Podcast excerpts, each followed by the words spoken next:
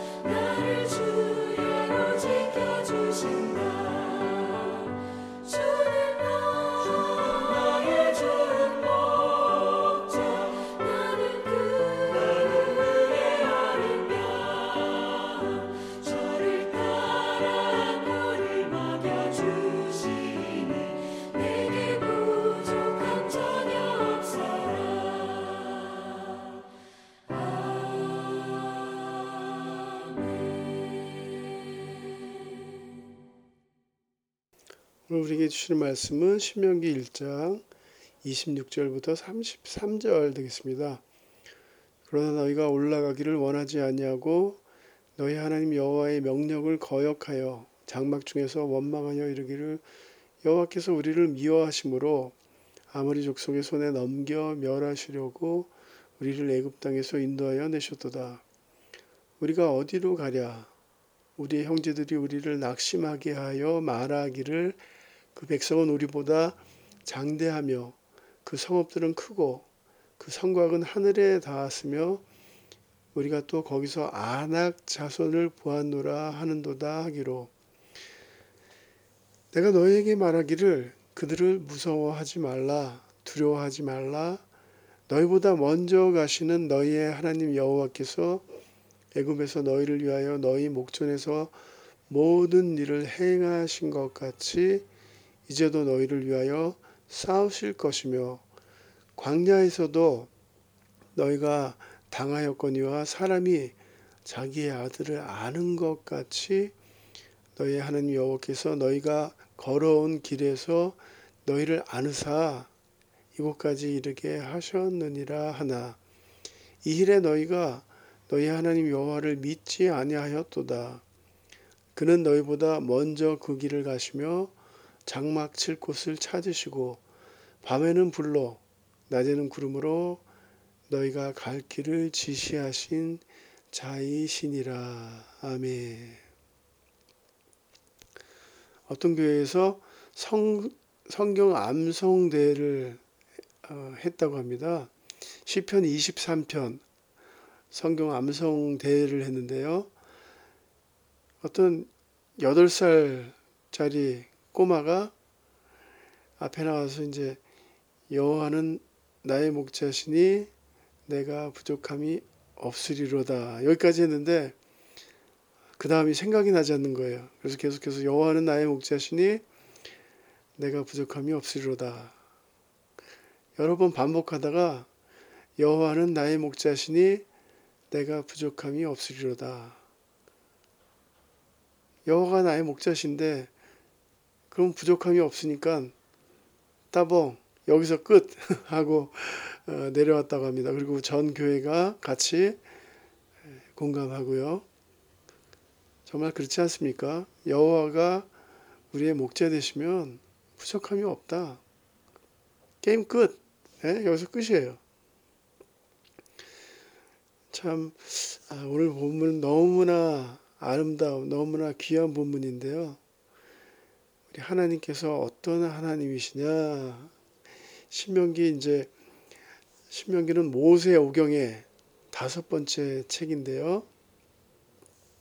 세 번에 걸쳐 모세 설교가 기록되어 있고요. 하나님 말씀대로 살아라. 그러면 축복받고 불순종하면 망한다. 핵심 단어는 기억하라입니다. 기억하라. 너희들을 잊지 말고 기억하라. 그리고 오늘 우리 본문에서 우리가 특별히 살펴볼 우리의 하나님은 어떠한 하나님 되십니까? 반복해서 하나님께서 우리에게 주실 메시지는 우리를 안으시는 하나님, 우리를 안으시는 하나님. 31절에 기록되어 있죠. 너희를 안으사 이곳까지 이르게 하셨느니라.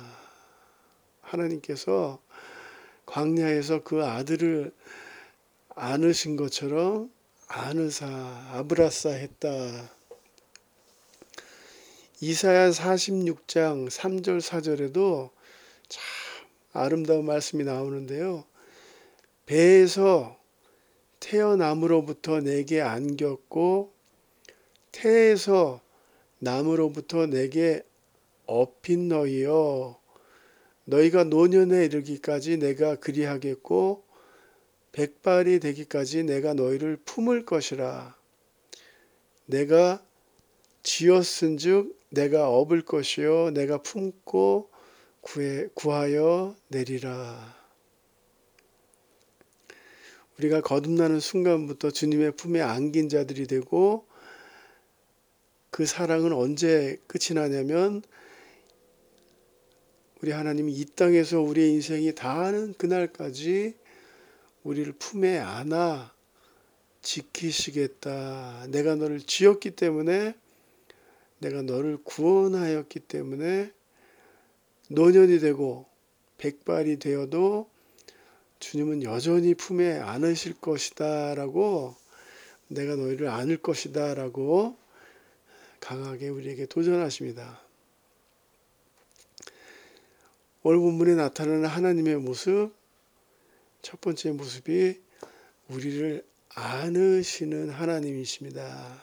예수님도 이 세상에 계실 때 예수님도 병든 자들, 약한 자들을 율법에는 손, 율법에도 손을 대지 말라고 했는데 터치하시는 손을 대시고 만지시고 쓰다듬어 주시고 축복해 주시는 예수님은 특별히 어린 아이들을 안고 축복해 주시는 우리 예수님이셨습니다. 예수님께서 하나님께서 우리를 이렇게 안으시는 것은 하나님께서 우리에게 그렇게 말씀하시는 것입니다. 내가 너를 사랑한다. 너는 내 자녀이다. 내가 너를 낳았다. 이런 말씀들을 사랑으로 표현하시는 것이 안으시는 것입니다. 안으시는. 내가 너를 사랑한다.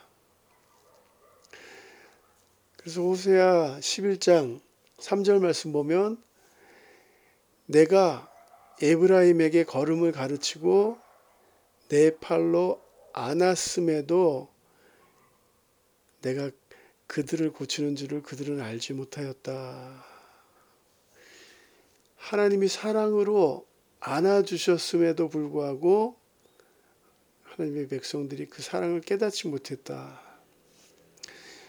오늘 하나님께서 우리가 우리의 삶을 마칠 때까지 오늘 말씀 보니까 여호와께서 너희가 걸어온 길에서 너희를 안으사 이곳까지 이르게 하셨느니라.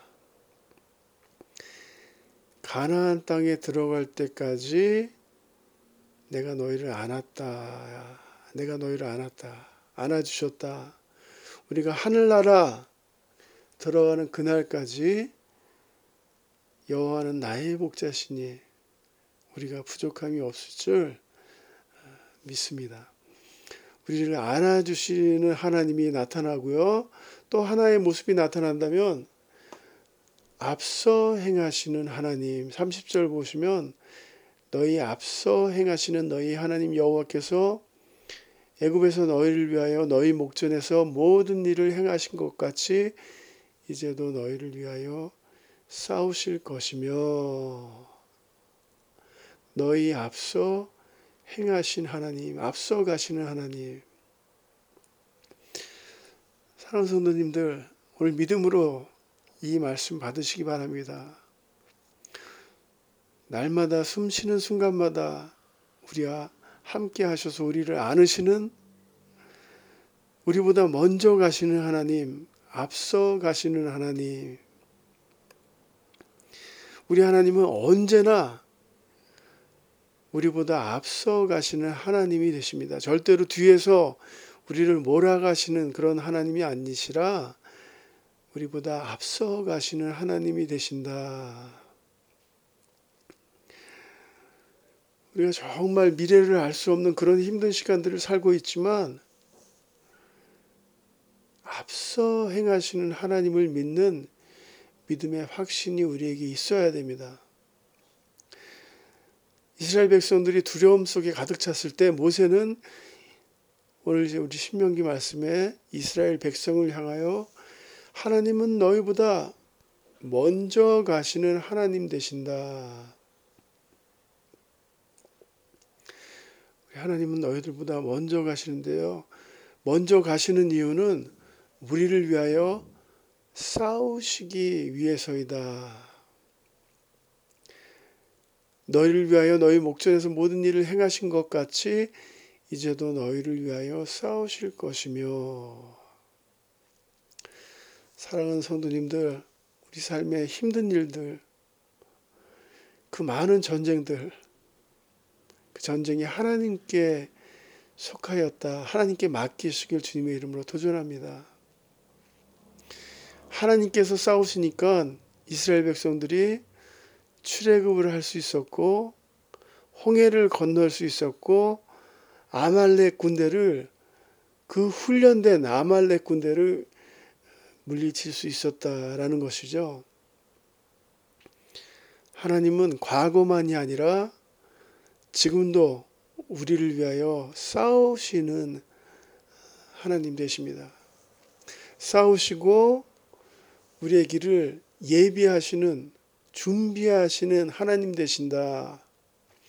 그, 그는 너희보다 먼저 그 길을 가시며 장막 칠 곳을 찾으시고 33절 하나님께서 먼저 가셔서 이스라엘 백성들이 장막 칠 곳을 찾으셨다라고 기록하고 있어요. 다시 말하면 그들의 가는 길을 하나님께서 미리 예비하신 것입니다. 우리 하나님은 여호와 이레의 하나님이 되십니다. 그러므로 성도님들 너무 두려워하지 마세요. 너무 걱정하시지도 말고 우리보다 먼저 가셔서 우리가 장막 칠 곳을 예비하신 하나님을 믿음으로 바라보시길 주님의 이름으로 도전합니다. 우리 오늘 모세가 그러지 않습니까? 이렇게 좋으신 하나님이 있는데 너희들이 믿지 않았다. 너희들이 불순종하였다. 우리 하나님은 우리가 천국에 이르는 그날까지 우리의 삶을 인도해 주시고 보호해 주실 줄 믿습니다. 광야에는 길이 없고 물이 없고 농사를 지을 수 없습니다. 뱀과 정갈이 있습니다. 낮과 밤의 기온 차이가 심합니다. 그러므로 하나님의 도움이 없이는 먼저 가시는 하나님의 도움이 없이는 우리가 살 수 없습니다. 이 세상도 마찬가지입니다. 먼저 가셔서 싸우시고 우리의 길을 준비하시는 그 하나님이 함께 하시지 않는다면 우리는 살 수가 없습니다. 우리는 지금 한 치 앞도 예측할 수 없는 미지의 그런 세계를 우리가 살아가고 있습니다. 내일 일, 장래일 정말 알 수 없습니다. 그러나 기억하십시오. 우리 하나님은 우리를 안으시는 하나님, 우리보다 앞서 가시는 하나님 되신다라는 것입니다. 배에서 태어남으로부터 내게 안겼고 태어서 태에서 남으로부터 내게 업힌 너희여. 너희가 노년에 이르기까지 내가 그리하겠고 백발이 되기까지 내가 너희를 품을 것이라. 내가 지, 지었은즉 내가 업을 것이요.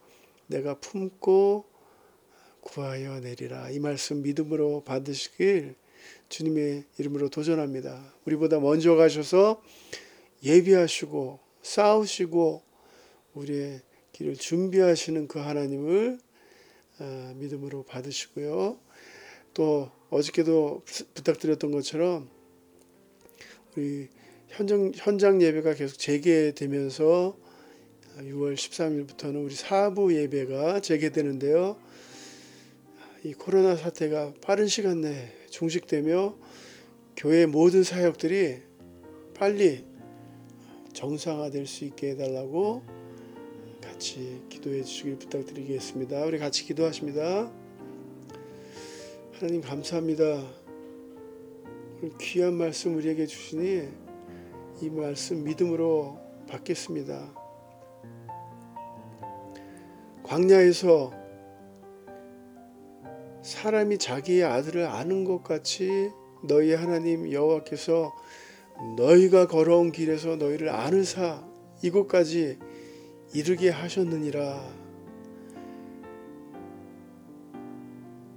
그는 너희보다 먼저 그 길을 가시며 장막 칠 곳을 찾으시고 밤에는 불로 낮에는 구름으로 너희로 갈 길을 지시하신 자니이라.